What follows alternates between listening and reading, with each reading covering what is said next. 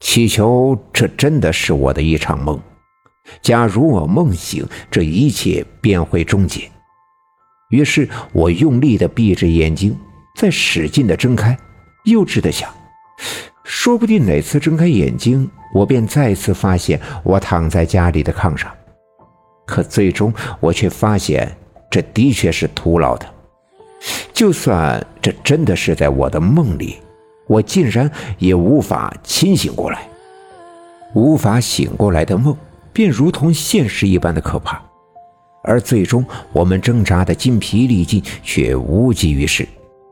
我的身体很快便陷入泥土当中，而那只忠诚的大黑狗死也不肯松开它叼着我衣襟的嘴巴，最后和我一起陷入泥土当中。当我们整个被这泥土吞噬之后，却惊奇地发现，我们似乎陷入了一个深邃的空间。我们的身体急速地向下坠落，四周的一切都是黑色的，我们什么都看不见，只能凭着耳边呼呼的风响来判断下落的速度。我试图伸手向四外抓挠，四外空空如也，我什么都抓不到。过了一阵，下落终于停止，我的双脚踩到了一块坚硬的地上。四周一片漆黑，我什么都看不见。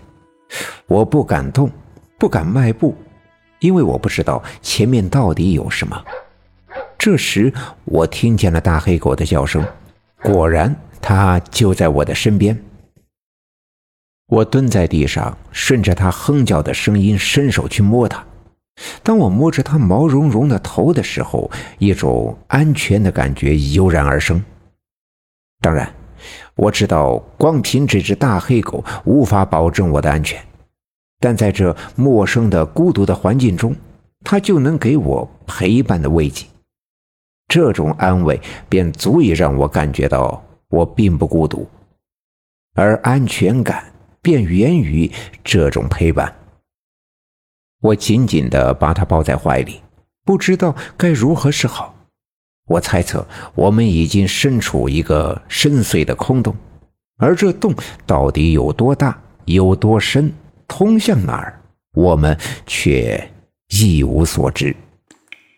我听到了滴答的水声，而那水滴一定就溅落在我身旁不远的地方。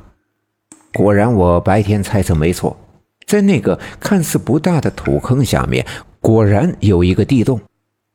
我抚摸着大黑狗的头，我们安静地下来，侧着耳朵听。除了那水滴的声音之外，我隐约地听到有人说话的声音。那声音很远，我听不清他们说的是什么。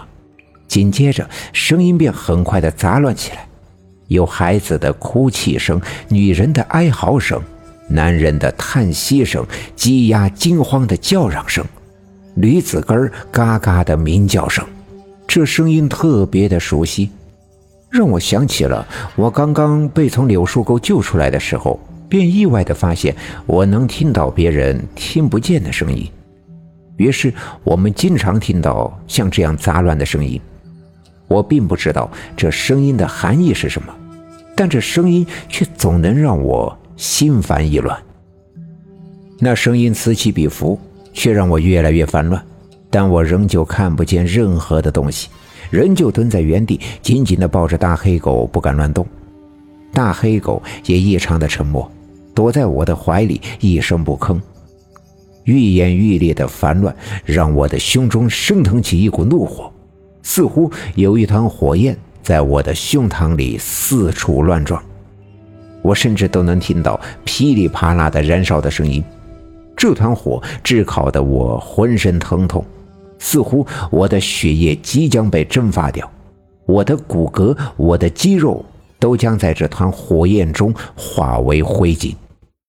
我难受极了，终于忍不住的大声的喊了出来：“啊！”这喊声在这黑暗的空间里回荡。突然，我的眼前一亮：“大勇，大勇，醒醒，醒醒啊！”这声音特别的熟悉，我知道那是我奶奶。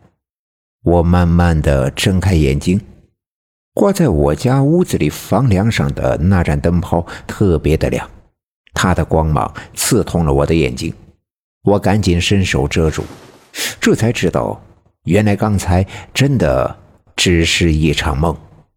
是不是做梦了？奶奶把我从被窝里抱出来，搂在怀里，我点了点头，嗯，刚才做了个噩梦。奶奶把我搂得更紧，用手抚摸着我的头，轻声地说：“不怕，不怕，摸摸毛吓不着。奶奶在这儿呢，奶奶在这儿呢啊！”在奶奶轻声的抚慰下，我刚才被那噩梦吓得狂跳的心脏，终于慢慢的变得平稳。其实我心里清楚。刚才的梦里的一切未必真的只是虚幻的梦，或许那便是另一个世界的现实。他只是以梦的形式向我传递这样的信息。当然，这并不是第一次，所以我宁愿相信梦里的一切都是真的。我从奶奶的怀里探出头，四外张望，我在找那只跟着我一起经历了这场噩梦的大黑狗。要让我相信梦里的是现实，那么大黑狗是否应该仍在我的身边呢？可我四外的看了一阵，却没有看到他的踪影。大勇啊，你找啥呢？